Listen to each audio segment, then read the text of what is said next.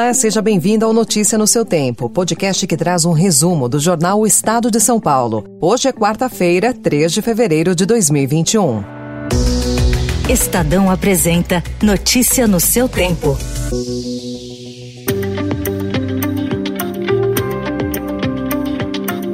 Esses são os principais destaques da edição de hoje. Ministério da Economia divulga relatório com benefícios concedidos aos funcionários de 46 estatais. Os auxílios vão de pagamento de 100% do salário como adicional de férias na Petrobras a ajuda educacional mensal de R$ 1.200 para cada filho menor de 18 anos no BNDES. A exposição dos dados faz parte de ofensiva da pasta pela privatização de empresas controladas pela União. Nós terminamos agora uma reunião do Colégio de Líderes, onde foi construído um acordo de todas as lideranças dos dois blocos e houve pacificação a princípio sobre a participação quantitativa dos dois blocos. Pressionado por partidos de oposição que foram ao STF, Arthur Lira, novo presidente da Câmara dos Deputados, recuou e aceitou novo acordo sobre a divisão de cargos na mesa diretora. E Arthur Lira comemorou na madrugada de ontem, com uma festa para cerca de 300 convidados em Brasília, sua eleição para a presidência da Câmara. Poucos presentes usavam máscara. Em entrevista ao Estadão, o ex-presidente Fernando Henrique Cardoso afirma que hesitação demonstrada na eleição para o comando da Câmara obriga o PSDB a tomar um rumo. Para a FHC, cabe ao partido demonstrar ao eleitor clareza sobre seu posicionamento como alternativa ao governo Bolsonaro. Planalto tirou de medida provisória item que facilitava trato com a Pfizer. Vacina Oxford oferece alta proteção em primeira dose. Eficácia após 22 dias da aplicação de uma dose chega a 76%, o que dá força à estratégia de usar doses disponíveis para imunizar o maior número possível de pessoas. Jeff Bezos anunciou que deixará o comando das operações diárias da Amazon. A partir de agosto, ele assumirá a presidência do conselho da empresa. Polícia Federal apura tráfico em aviões da Força Aérea Brasileira. A vida dos bebês da pandemia. Crianças precisam de rede de proteção.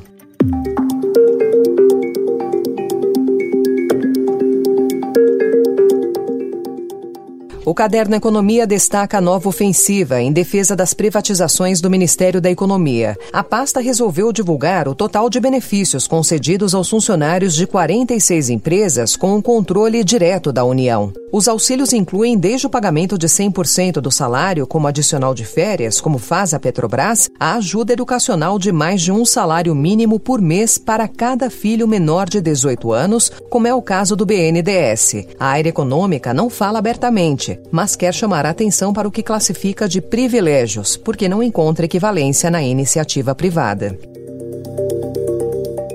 Após 27 anos, Jeff Bezos deixará o comando das operações diárias da Amazon, empresa que fundou em 1994 como uma loja virtual de livros. A decisão da aposentadoria veio de surpresa. Foi comunicada no mais recente balanço da companhia, publicado ontem. A partir de agosto, Bezos assume a presidência do conselho de administração da empresa e marca o fim de uma era a de CEOs emblemáticos que prosperaram na internet nos anos 1990.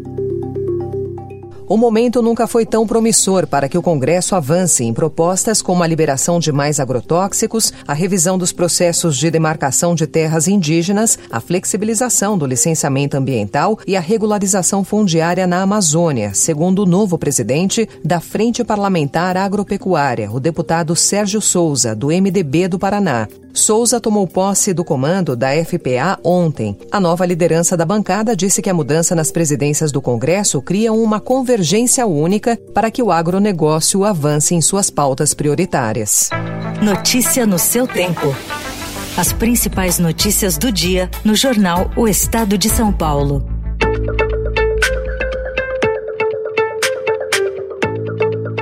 O Caderno Política traz uma entrevista com o ex-presidente Fernando Henrique Cardoso. FHC diz que a hesitação do PSDB, demonstrada na eleição para o comando da Câmara dos Deputados, obriga o partido a tomar um rumo. Para ele, cabe à sigla dar ao eleitor clareza sobre seu posicionamento como uma alternativa ao governo do presidente Jair Bolsonaro. Na opinião do ex-presidente, o PSDB necessita de líderes capazes de sintetizar um projeto que busque garantir saúde, emprego e renda e consiga apontar os erros da atual gestão. Caso não seja capaz disso, é possível que o partido, segundo ele, entre em um ciclo de declínio. Pressionado por partidos de oposição, o novo presidente da Câmara, Arthur Lira, recuou e aceitou novo acordo sobre a divisão dos cargos na mesa diretora, que é o colegiado responsável por decisões administrativas e até políticas da casa. Lira abriu espaço para o PT com Marília Reis e PSL com Luciano Bivar. Nós terminamos agora uma reunião do Colégio de Líderes, onde foi construído um acordo de todas as lideranças dos dois blocos e houve pacificação a princípio sobre a participação quantitativa dos dois blocos. Eu espero que esse fato que aconteceu tenha ajudado muito na discussão interna da casa para que os deputados entendam, como já entenderam, e que nós trataremos democraticamente, sempre por maioria ou decisões da mesa ou decisões do Colégio de Líderes. Nada mais de decisões isoladas, como nós dissemos o tempo todo na campanha. E horas após dizer que vai colocar em votação medidas de combate à pandemia de Covid-19 e defender a vacinação contra a doença, o novo presidente da Câmara, Arthur Lira, promoveu uma grande festa de comemoração de sua vitória em uma casa no Lago Sul, área nobre de Brasília. Cerca de 300 pessoas estiveram no local, poucos convidados usavam máscara de proteção facial. A Polícia Federal deflagrou operação para aprofundar investigações sobre organização suspeita de utilizar aeronaves da Força Aérea Brasileira para enviar drogas para a Espanha. Mulher de sargento da comitiva presidencial preso na Espanha em junho de 2019 com cocaína e mais dois militares são alvos da operação.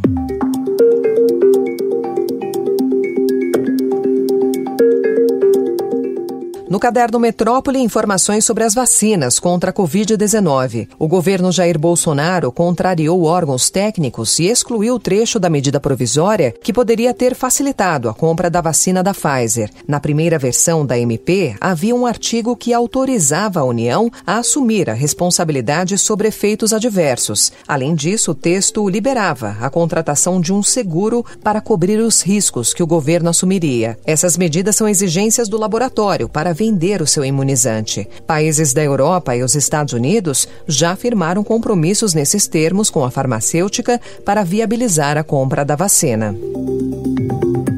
A Sputnik V da Rússia tem eficácia de 91,6% contra casos sintomáticos da Covid-19. Os dados avaliados por pesquisadores independentes foram publicados ontem na revista científica The Lancet.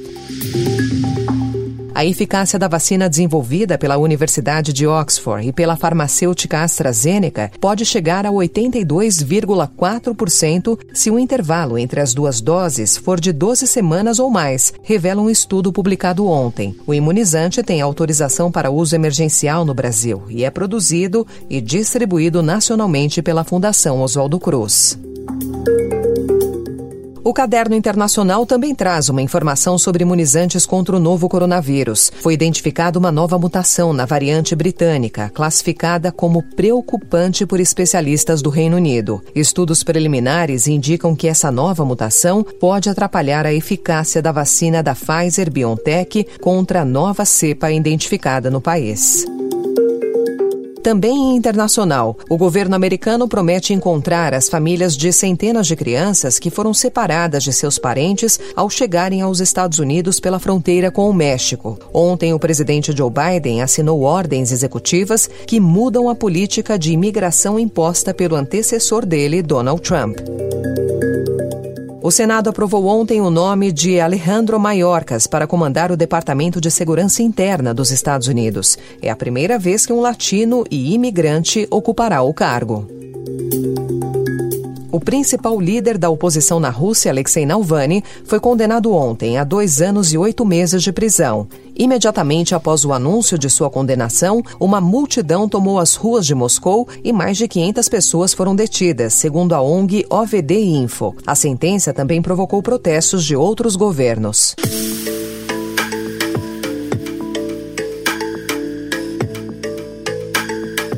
Em esportes, os jogadores do Palmeiras vão ter uma rotina intensa de treinos e circular por uma área bastante nobre da capital do Catar, Doha, durante a disputa do Mundial de Clubes. O elenco embarcou para o Oriente Médio no fim da tarde de ontem. A delegação vai se hospedar em um hotel luxuoso, mas o protocolo será rigoroso e a circulação restrita por causa da Covid-19. O Corinthians contará com o retorno de oito jogadores para buscar reação no Campeonato Brasileiro. O time enfrenta o Ceará hoje às nove e meia da noite na Neoquímica Arena. Já o Santos dá início à luta por uma vaga na Libertadores. O Peixe terá seis jogos para assegurar a volta ao torneio por meio do Campeonato Brasileiro. O primeiro será hoje, às quatro horas da tarde, em Porto Alegre contra o Grêmio.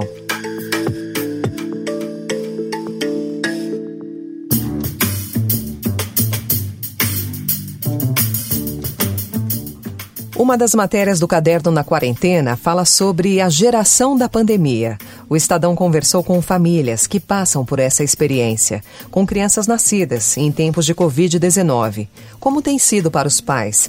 Essa geração vai guardar marcas desse período? Como isso vai afetar o futuro dos recém-nascidos? O psicólogo e psicanalista Ronaldo Coelho diz ser impossível predizer muitos detalhes sobre o futuro, mas aponta a importância da reconstrução de uma certa rede de proteção aos pais e mães. Além disso, afirma que a falta de contato entre crianças pode também deixar os pequenos mais retraídos e inseguros futuramente.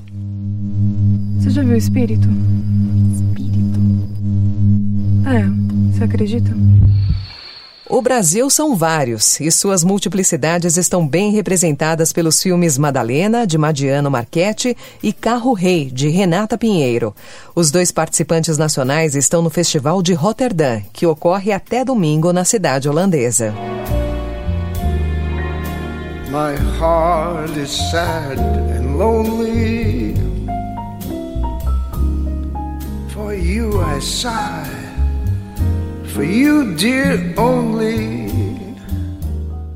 A família de Tony Bennett revelou que o lendário cantor sofre do mal de Alzheimer. Ele vinha tentando ocultar o diagnóstico na tentativa de continuar trabalhando. Apesar disso, Bennett gravou um novo álbum com a cantora Lady Gaga, que é esperado para esse ano. E ao som de Tony Bennett, encerramos a edição de hoje do Notícia no seu Tempo, com apresentação e roteiro de Alessandra Romano, produção e finalização de Felipe Caldo. O editor de núcleo de áudio é o Emanuel Bonfim. Obrigada pela sua companhia e até amanhã. My heart is sad and lonely. Você ouviu Notícia no seu tempo.